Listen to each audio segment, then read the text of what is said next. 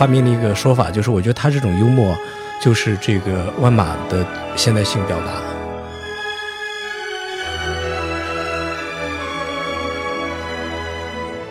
万马才旦拍了一个电影，那这个电影在国际上获了一个奖，那那个是一个很自然的事情，应该的事情，因为他拍的是藏族题材的电影，大家有这样一个偏见，有这样一个误解。那我觉得作为一个创作者，我觉得这个是我不太希望的。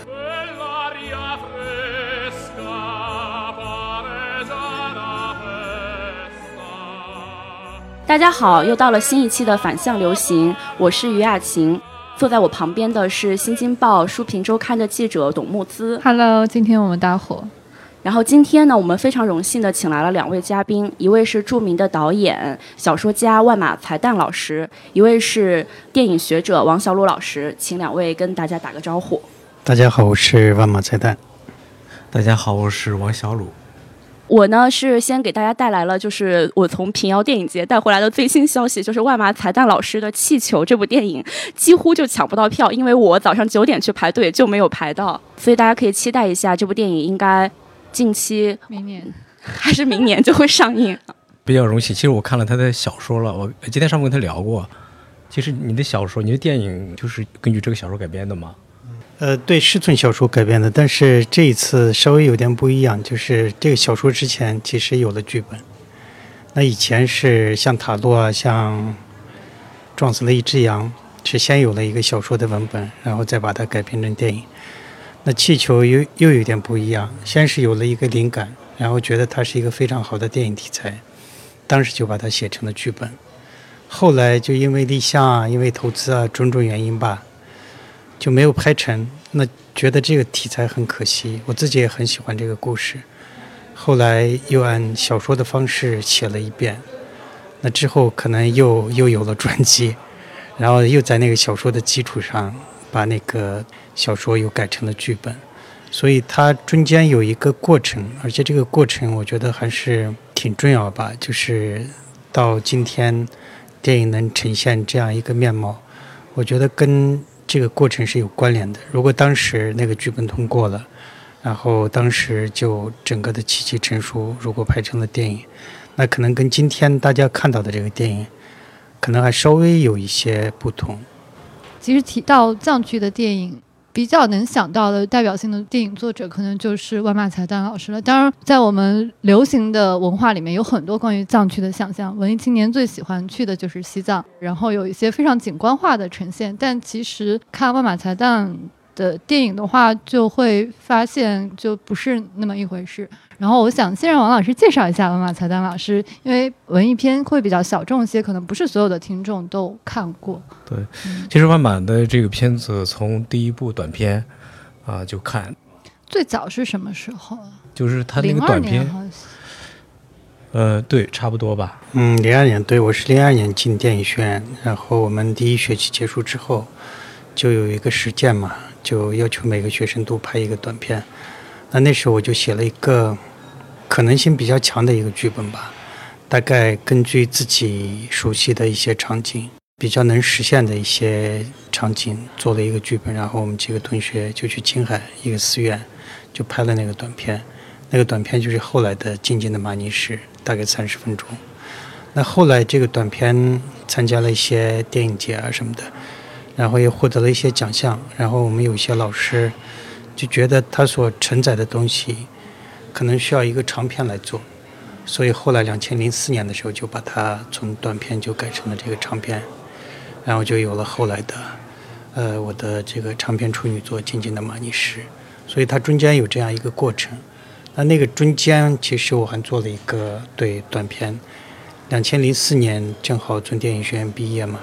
那一年电影学院正好恢复了这个毕业生联合作业的这样一个传统，然后有谢飞老师这个主持，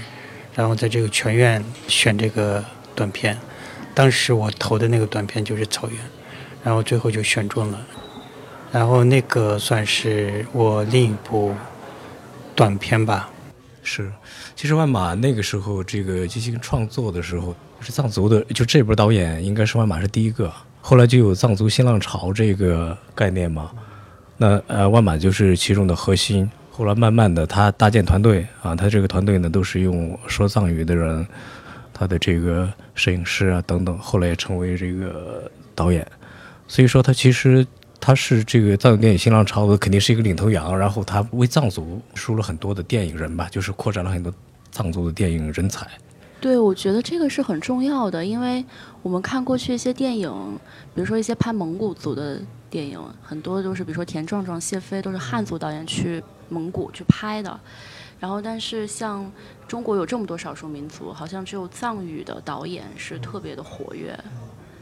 其实我一直都有一个非常错误的印象，就是我在读大学的时候，大概是一几年的时候，我。当时刚刚听到万马才旦这个名字，然后多年以来我一直都以为，就是万马老师是一个八零后的青年导演，因为好像就感觉就是在那段时间里，因为伴随着独立电影和独立纪录片有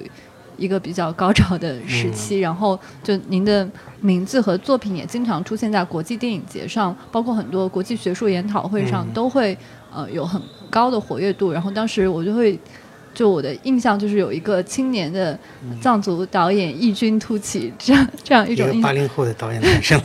对，然后后来我去看您的书，发现就嗯嗯不一样，因为您在进入电影之前其实是做过别的工作，而且是写了很长时间的小说，其实是一个小说家。我觉得这还蛮有意思的，因为并不是很。多导演他们同时都从事文字创作，而从文字到影像中间又是有一个转换。您刚刚提到，就是您好多小说是先有了这个小说的本子，然后才有电影。就我觉得这也是一个非常有意思的情况吧。就您能不能谈谈您这段经历呢？其实还蛮好奇。嗯，对，这个就跟刚刚讲到的，我觉得跟藏语或者藏地电影的一个。整个的处境有关系吧，像蒙古族，因为它离北京也比较近嘛，然后有这个内蒙古电影制片厂，像新疆的话有天山电影制片厂，然后其他有有些地方，比如说这个潇湘啊，反正有好几个电影制片厂就在那个少数民族地区，但是在整个藏地就没有一个电影制片厂，青海，然后西藏都没有。西藏只有一个译制厂嘛，然后青海也有一个译制厂，他做的主要的工作就是把有些汉语的电影，然后翻译成这个藏语，然后在藏区发行。就比如说《金剑马尼什》里面涉及到的这个《西游记》电视剧，唐僧喇嘛对对对，那个就是一个翻译的一个电视剧。拉萨有那个卫藏方言的，然后在青海那边有安多方言的，就特别的普及，特别的流行。但是就没有一个电影制作的一个工业的这样一个基础，所以这个跟藏地电影，尤其是藏语电影很晚才出现也有关系。就在我小时候，你高中毕业，然后想学一个到一个专业的学校去学习电影，然后接受系统的电影的教育，几乎是不太可能的。所以我的经历也是，先是对。就学了这个文学，然后又去工作，当老师，当公务员，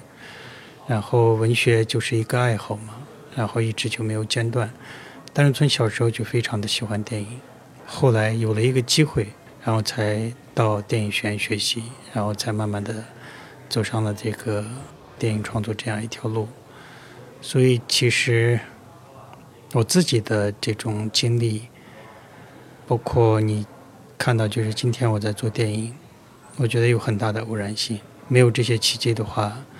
对我来说是一个很难想象的事情。偶然性。对。我记得看那个《静静的马尼史》的时候，里面有一个场景，就是小喇嘛他们看那个戏台外面有一个小房间，有点像录像厅，其实用个小电视机播电影。就您小时候看也是在这种有点像录像厅的地方。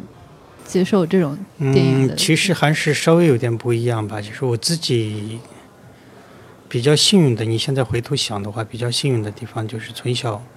看的都是那种大荧幕，就是有一个很长时间的那种大荧幕的一个观影体验。那那个可能对于一个电影人来说，我觉得还是不一样的。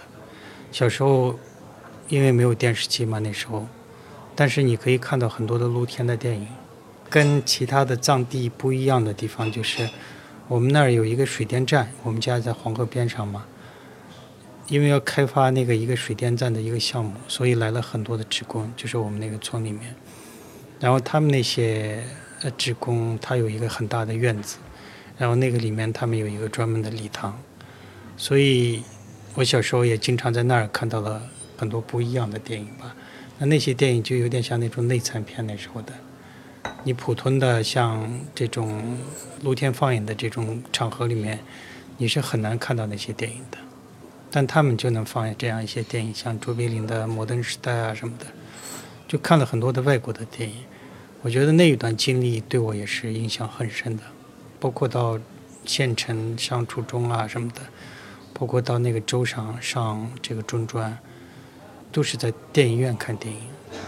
所以就这个确实也有历史的偶然性吧。对，所以就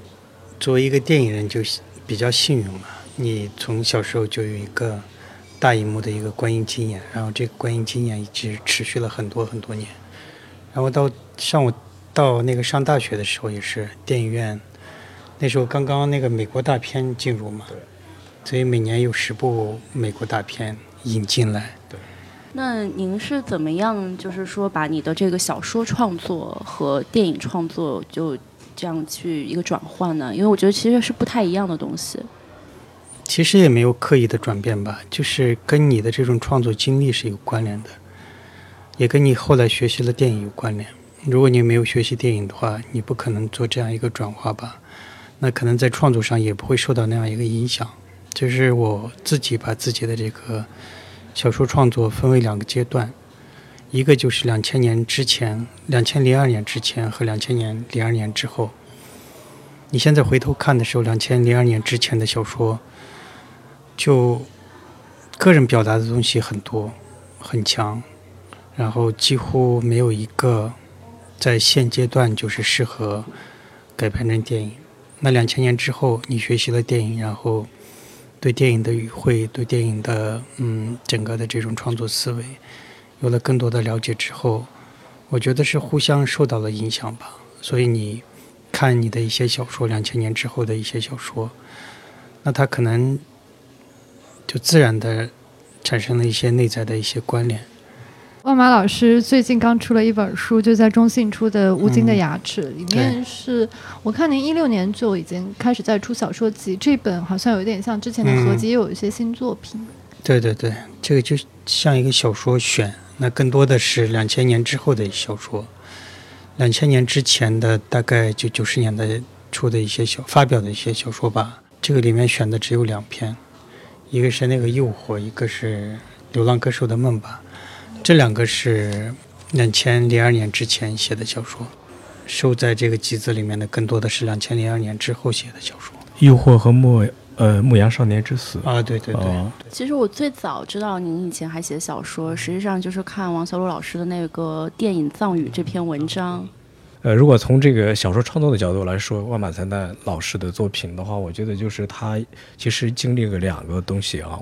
就说第一个就是他文学影响了电影，小说影响了电影，所以我们经常说他的电影里面文学性很强。其实这也是一个呃共同的经验啊。从世界电影史的角度来说，很多人做了一个电影之后，他进行文学创作，呃，进行小说创作，他的这个小说创作受到了电影的影响。其实刚才他也说到，其实我当时看他那个《气球》这个小说的时候，我当然非常精彩我觉得是从小说的角度来说，也是他的这个万马才旦那个小说作品的一个飞跃啊！当时看的时候就感觉它是一个就像剧本一样啊！当然他现在说他是其实先有剧本后有小说，其实如果我没这么说的话，当然作为小说也是非常成立的。就是说他的这个呃小说文本里面，就是说他所有的就、呃、动作性更强啊，就是说可拍性更强。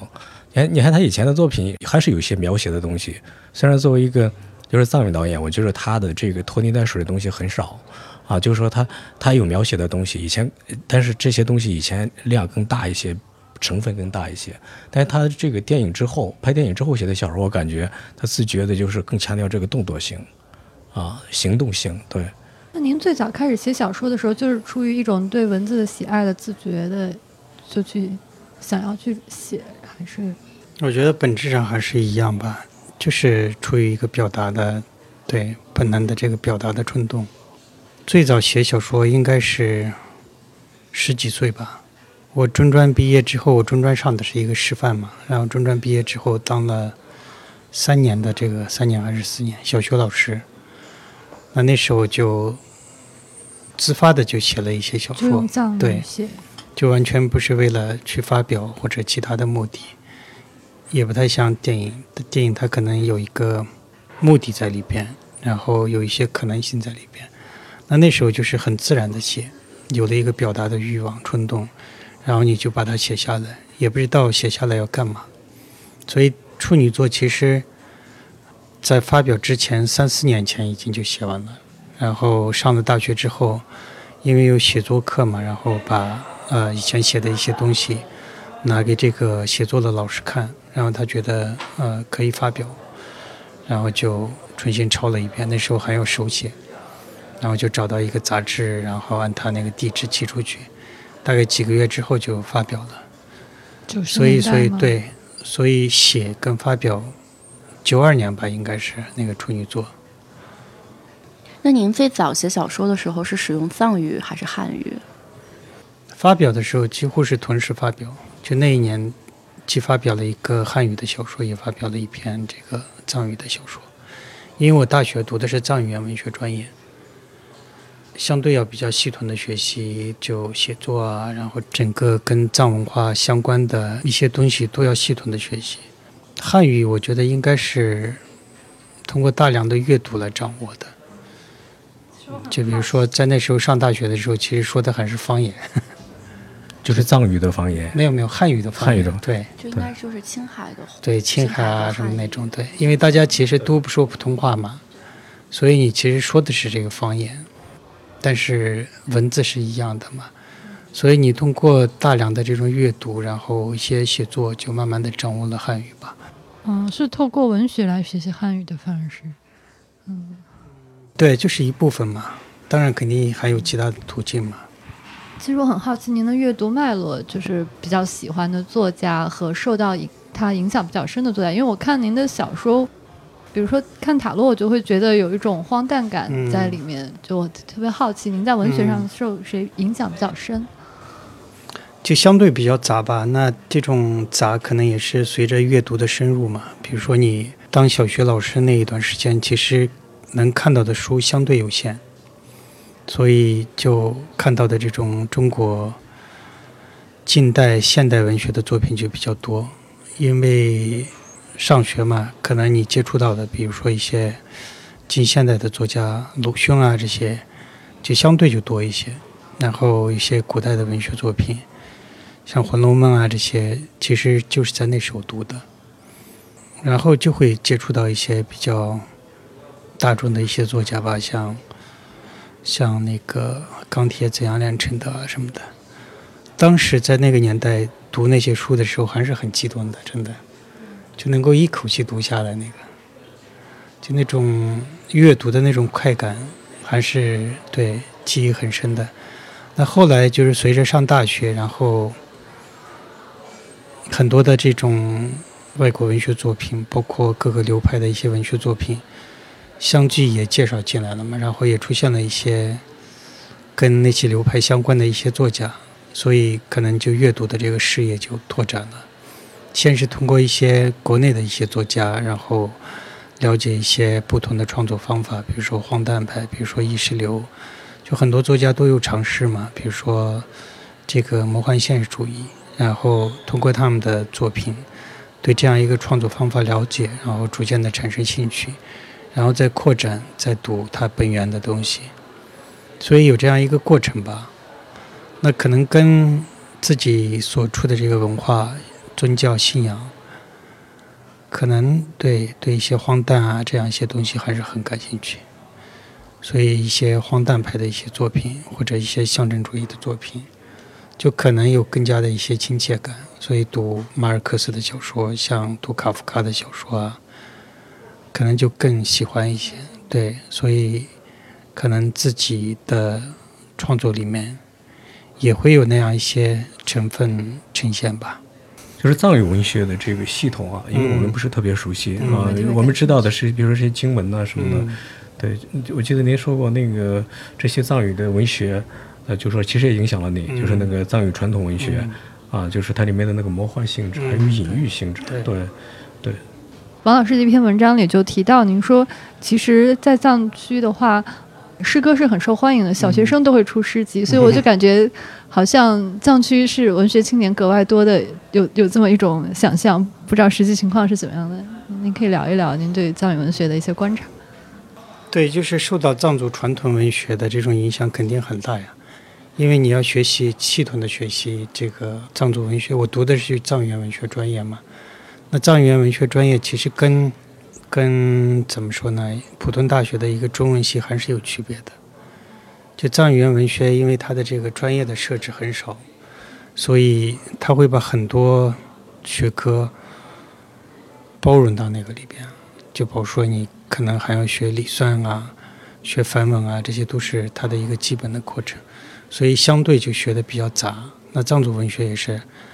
它可能主要分两部分嘛，一个就是经典的作家的一些作品，那那时候的经典的作作家的作品，主要就是一些僧侣的文学，然后有些就是民间文学嘛，民间文学其实也非常的发达。然后我自己可能受这两方面的这种影响是很大的，尤其可能民间文学的这种影响比较大，它里面有很多的这种想象的、很多奇幻的这样一些东西，包括我自己也是翻译过藏族最经典的一个民间文学故事集，叫《西藏说不完的故事》。那通过翻译，通过以前小时候的这种熏陶，然后自己在读。那我觉得可能就比较直接的影响到了呃我的文学创作吧。那这一点很多研究者其实他也有了这样的总结，就是很多研究者他会把我的文学作品里面的一些意象，包括一些对话的设置，比如说这种重复，民间文学里面它就这种重复的方法运用的比较多嘛。那我的小说里面可能也会就很不自然的就会有这样一些东西，包括对话，包括一些情节的设置，都会无意识的就会跟这样一些东西产生一些关联。那另一个方面就是一些经典的一些作家的文学作品，它其实也是以奇幻或者以魔幻那样一种方式居多吧，就不会写太。写实或者现实主义的东西，所以像经典的这个《米拉日巴传》啊什么的，它有一个很强大的这种佛教文化在后面做支撑，然后另一个方面，它会做一个奇幻化、做一个魔幻化的这样一个表现。然后本身可能藏族文学里面有一个传统或者有一个观念，就觉得就很写实的东西或者很现实的这种写作方法。他可能会看得比较低吧，所以大家会比较喜欢那种象征，比较喜欢那种隐喻，比较喜欢那样一个寓言的写作。比如说藏族有一个很经典的短篇还是中篇，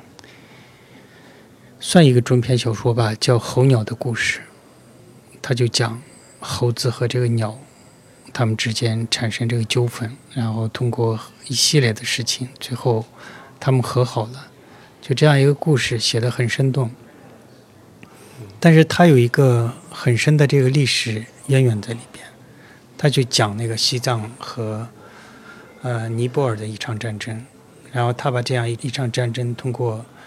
那样一个寓言的方式，然后写出来。所以你要了解藏族文学的话，你必须得了解它背后的东西，它很多是用通过隐喻的、象征的那样一些方法来呈现的，包括一些印度的。像罗摩衍那就是那么大部头的那样一个文学著作，但是它转化成藏语的文学的时候，就只有薄薄的一本书，就需要解读那个东西。可能就一首诗里面就包含了很多的情节、很多的故事，所以你学那个藏文版的那个罗摩衍那的时候是需要解读的，就专门有人得讲，老师得讲每一句，然后里面的包括这个费陀的故事啊这些。它包含很多这样的典故，所以那些都得懂，然后你才能读懂那个那个书。所以我觉得在表现方法上、文学传统上还是有点不一样吧。嗯对，其实外马老师说了这些之后，就理解，就是能够帮助理解他的电影，是这个感受。因为我们觉得他的电影其实现在总体来看还不是特别写实，嗯，对吧？然后我们经常说他的电影善于用隐喻啊、象征，对。包括最新的那个，不是最新的，就是那个杀死了一只羊，对，撞撞死了一只羊啊，撞死了一只羊，对，汽车撞死了。我觉得撞死了一只 羊就特别的典型，它里面有很多留白的东西，也有重复。嗯，这个好像和您之前的电影还是有一些不一样，算是一个挺大的转型。也不是转型，我就不太接受所谓的转型的这种说法。其实。他创作有一个规律嘛？那这个规律它是一个自然的呈现。比如说，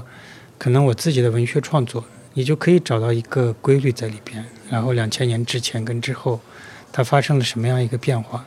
它是有规律的，它是有持续性的。所以你从那个持续性里面能找到一些规律，能找到一些变化。但是电影创作就很难有这样一个规律啊！就比如说撞死了一只羊，他那个剧本其实在塔洛之前就完成了，但是。就机缘巧合就先拍了塔罗，那所以你很难说它有一个规律，或者它是一个转型。如果在之前塔罗之前拍了这个电影，那我觉得它整体的这种风格样貌还是一样的。所以我觉得可能就是像撞死了一只羊，我觉得是跟我自己的文学作品的一次接近吧。对我来说，它不存在一个转型的问题。其实我这次看他这个这这本小说，我特别惊讶。我说万马，你的进步真是特别大。他说，其实这个其实你书没看。对，其实他以前送我一本书，就是他说其实是大部分还是以前的作品。其实那书呢，以前就是浏览，没有仔细看。因为这次看了之后，我其实还蛮惊讶的啊，不是说是朋友我帮他吹捧这本书，真不是这样，我还是特别兴奋。就是他的那种幽默感，因为他在电影里也有，但是你要仔细的去领略，没那么明显，我觉得。啊，就是没这么大量，然后这本书里面的这种幽默感真是就是非常充分，就是我觉着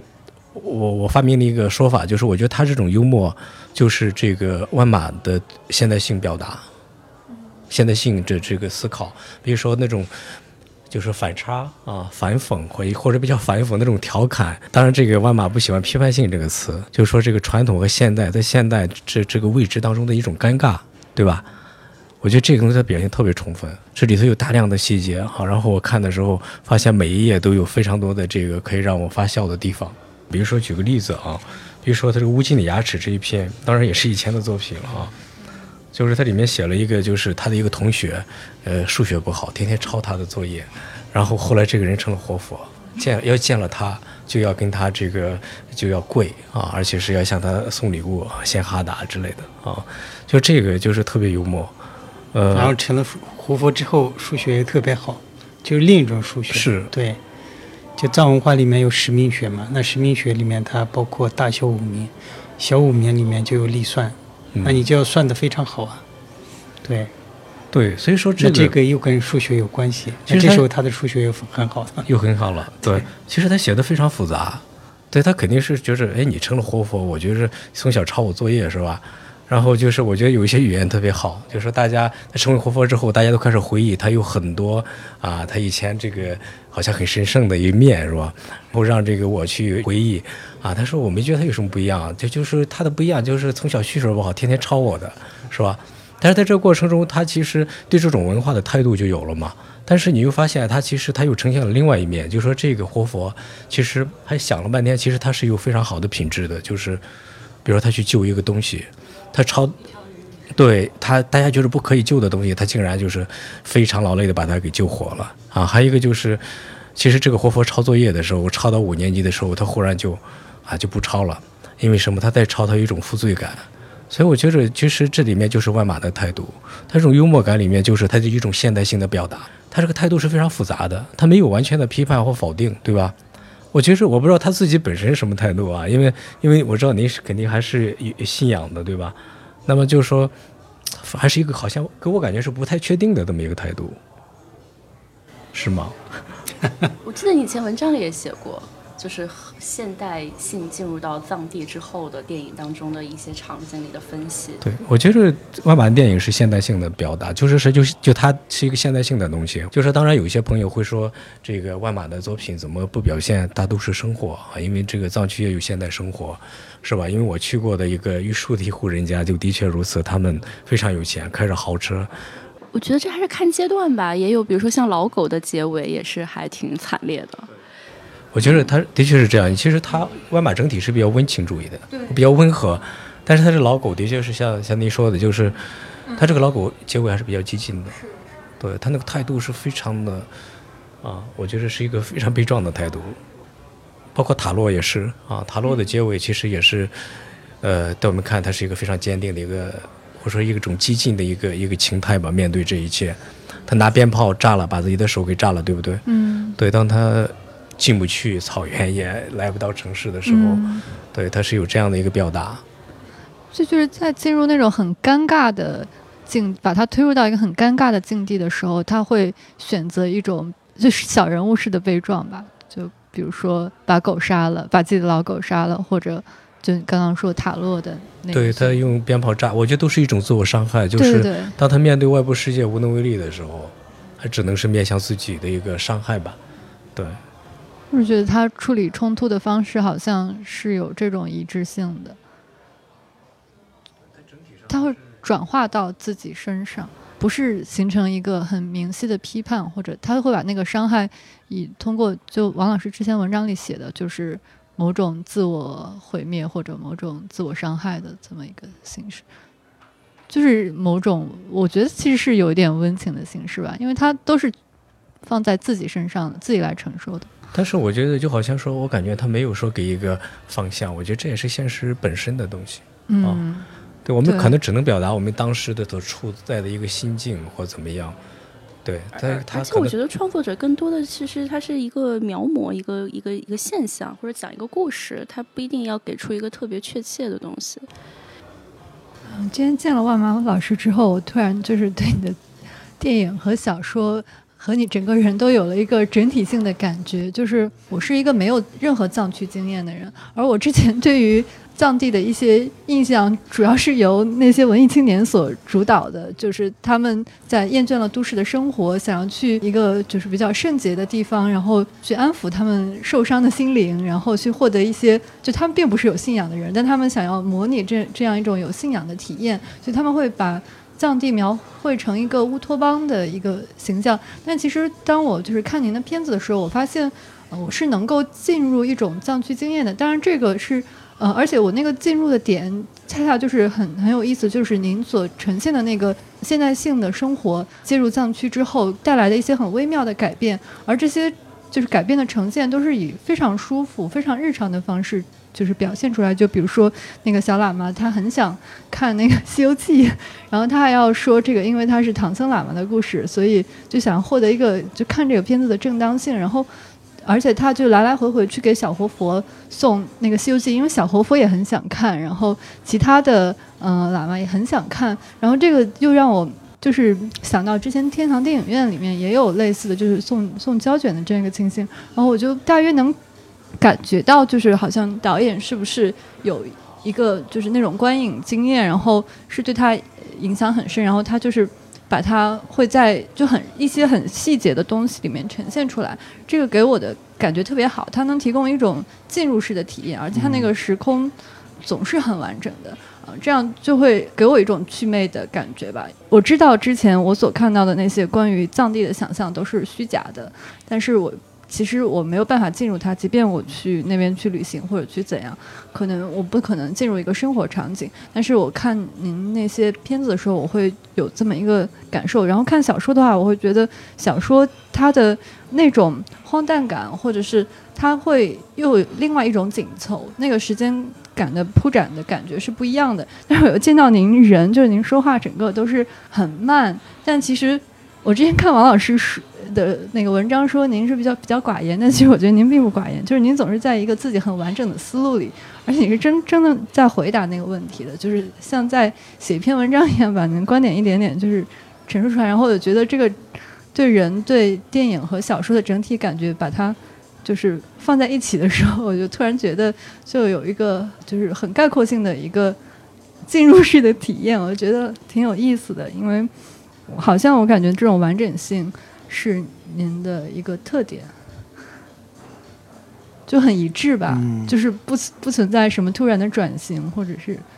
就是有一种很绵延的感觉，包括关注的主题或者表现的方式。王老师，对我就是谈了一点观感和体验，我比较想听王老师说，因为王老师跟您认识很多年了。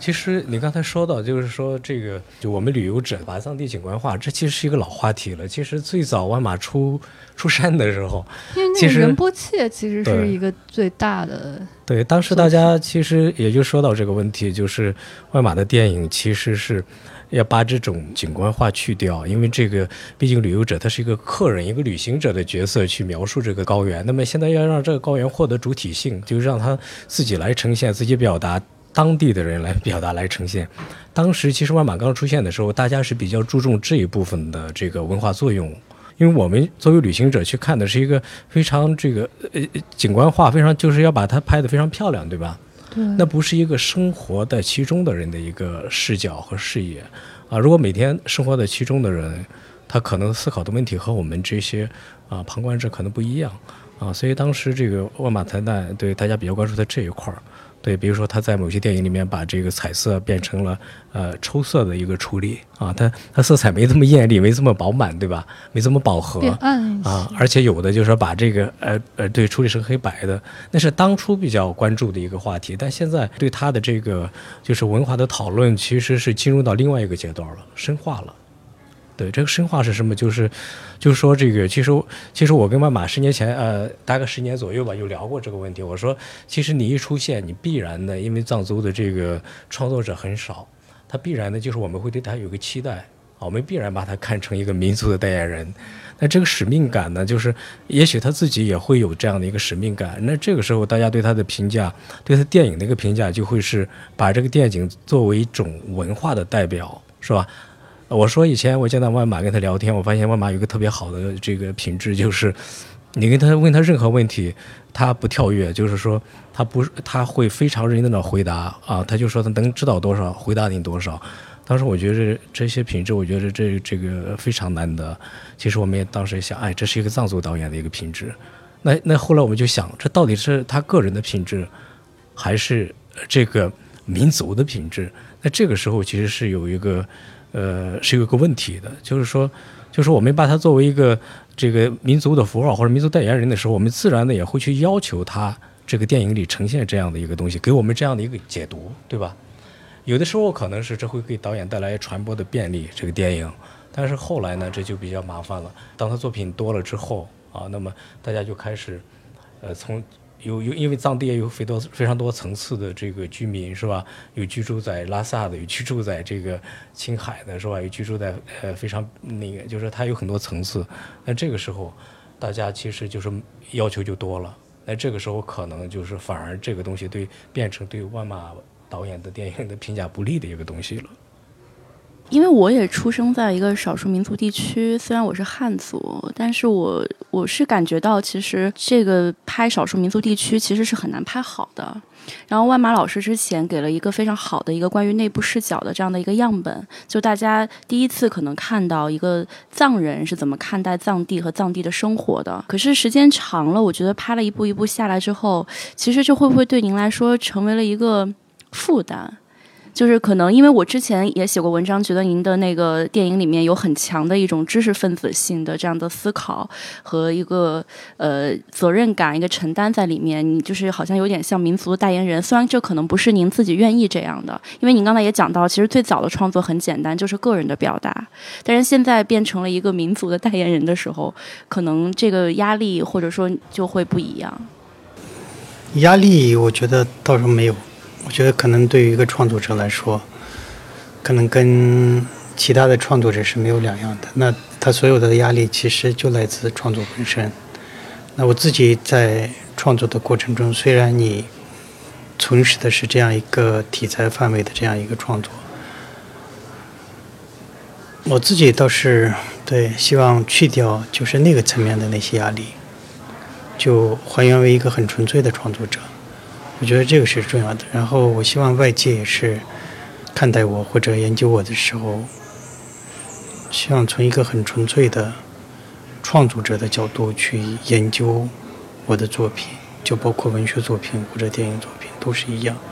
就不要把我放在那样一个层面去对了解。可能很多人也有那样的误区吧，就包括很多藏族，他觉得可能，因为大家其实对外面的这种世界还不是特别的了解嘛，就以前有一个误区，好像呃藏族或者藏文化在国际上很热，然后一旦你触及到某个藏文化的领域，包括一些藏学的领域，那就很容易引起一些关注嘛，就比如说一些你发表了一个。有关藏学的一个论文，那可能你参加某个藏学会议、国际藏学会议，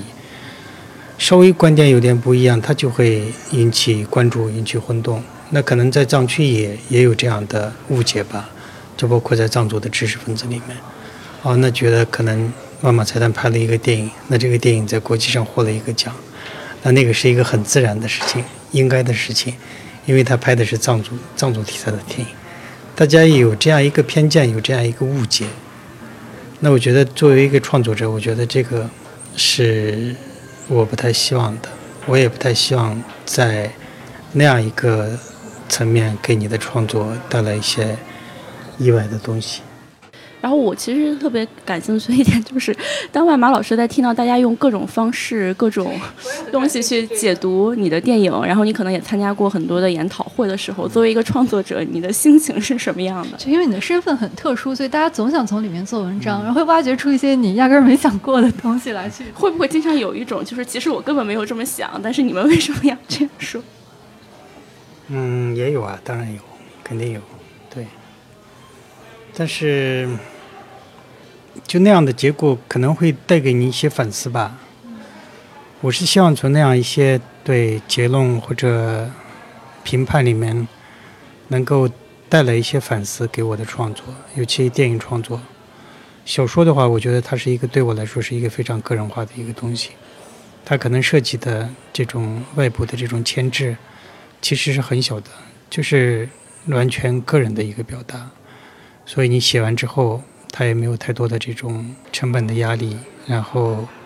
以往的那种过去的那种虚荣心可能也也已经没有了，所以你也不需要去发表，然后你就完成了一个表达。那我觉得在小说层面就可能更纯粹一些，但是电影它会涉及很多很多的层面嘛，比如说审查，比如说这种观众的这种反应，包括市场的一些反应，然后。国内观众的一些反应，嗯，然后海外观众的一些反应，你都要去做一个综合的考虑。所以你在每做一部电影的时候，你就会做一些，就是一些微妙的一些调整吧。就怎么能让观众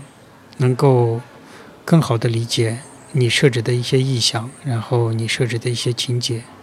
然后你想表达的一些东西。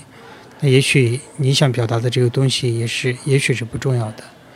就可能每个观众的那种领悟是重要的，所以你还要考虑到这种东西方观众的这种区别，所以可能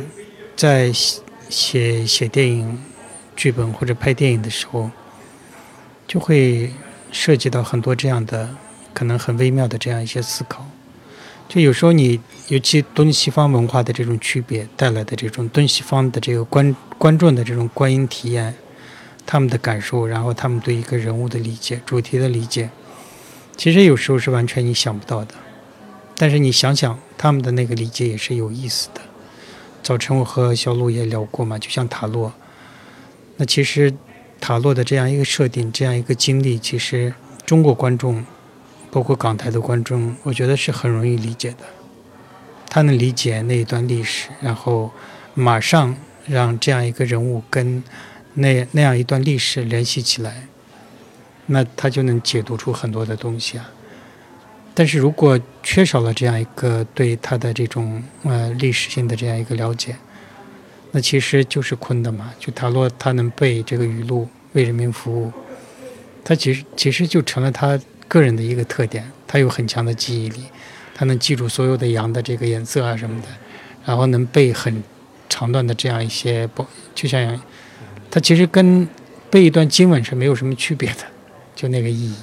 所以你在美国或者在欧洲国家放的时候，那观众的这种反应、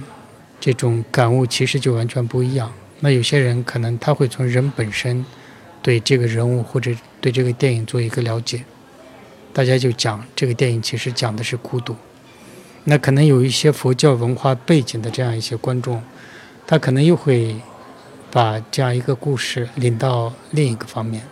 他甚至觉得塔洛就是在讲那个。释迦牟尼的故事，就是就讲他的这种苦修。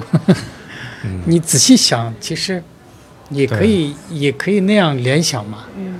对。所以说，电影的这个解读，它其实创作者创作的时候，可能有时候会设定一个意义啊，一个一个主要的一个意义，甚至某种本质性的东西。但是它是一个开放的，就是它在它是促进文化传播的一个过程，对吧？就是说误解误读肯定有。但是我觉得，呃，当然，我觉得如果说观众来说，就好像说这个这个电影，就像比如说一个茶杯，我们买到家里去，我用它装啤酒，装什么跟你没关系，是我把它，呃，对了。但是另外一个，我觉得一个专业的解读还是要促进这个传播过程，就是说它的内涵和意义还是相对稳定的，它当然有发散性、多义性。啊，这个设定啊，我们要看到。但是呢，我觉得它这个，这这里面的这个意义不是无限的，就是说谁说什么都有道理。我觉得这这不是这样，对，它是一个一个促进文化传播的一个过程，文化交流、文化翻译啊。他怎么把藏族的文化翻译给翻译给我们这个东部的汉人，或者翻译到这个美国去，是吧？你刚才说美国观众可能看不到这个塔罗被呃为人民服务，他和时代和政治之间的关系。但我们汉族人可以理解啊，对吧？他一他这个片子，所以说我们理解是没有啥大的障碍，对。所以可能跟就是观众对一个艺术作品的理解的这种方式，它的最终的目的可能也是有关联的。就比如说中国的观众，他可能就怎么说呢？就需要了解他后面的呃，可能一些主旨性的东西。就比如说咱们。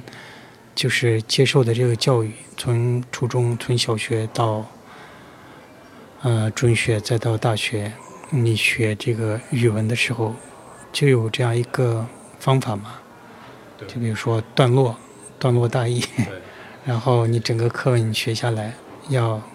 做一个中心思想，然后包括它的这种时代背景啊什么的都要分析。那他要做一个透彻的这样一个了解。那这种方法，它其实也更多的用在这个对艺术的这样一个理解方法上。大家可能你在解读一个电影的时候，他会拉来很多的东西，包括他这个电影的一些背景性的东西、资料，然后包括甚至包括作者。那我觉得可能有些西方的观众他就不会做这样的解读，他可能更多的是感受，他觉得你能感受到什么就是什么。撞死了一只羊，我觉得就有这样的差别吧。王老师和雅琴在那个撞死了一只羊的那个影评文章里面说，您的电影其实特别知识分子趣味，不知道您是怎么看的？这些概念我都不太理解。啥是个知识分子趣味？啥是个这个文学电影啊什么的？我觉得就是一个很自发的一个创作嘛。那可能你本身的这个气质，然后对，这是你本身的气质决定的。对。所处的这个文化，可能就自然的带上了那样一个特性吧。但是我自己是感受不到那样东西的。就你肯定不是为了让你的电影呃具有一种文学性或者有一种知识分子特质，你才那样拍或者你才那样写剧本。其实是完全没有这个意识的。它是一个自然而然的过程。然后对我自己回头看自己的这个电影的时候。感觉不到它为什么就被称之为这个知识分子电影啊，然后具有文学性的电影啊什么的。对这个，其实万马，其实，呃，你也不要这个过于排斥。是这样，其实我是觉得这个东西就是被别人来评价的。我甚至觉得啊，就拍电影肯定是跟这个你的本人的这个气质和学养等等关注点相关嘛。啊，您作为一个作家，也本身就是知识分子嘛，对吧？那你观看世界的这个角度啊等等，肯定就知识分子化的。比如说冯小刚拍电影，啊，我也觉得他其实也是做着电影，因为他就感兴趣这些东西，他也是一个非常天然的气质契合。啊，让比如说让我们这个知识分子气息的去拍这个某一些比较注重这个欲望的，或者是个比较比较比较好莱坞的那一种啊，就是用这种是呃非常感性的感官的元素去激发观众的这个这个强烈的这个快感的这种东西，那那是也是有难度。我觉得各自找到合适的，我觉得都跟他的气质相关吧。嗯，那不是一个负面的评价，对。嗯对。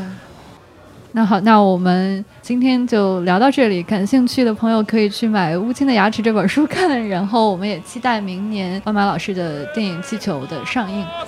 那我们今天就聊到这里了，拜好，拜。谢谢，好再见再见。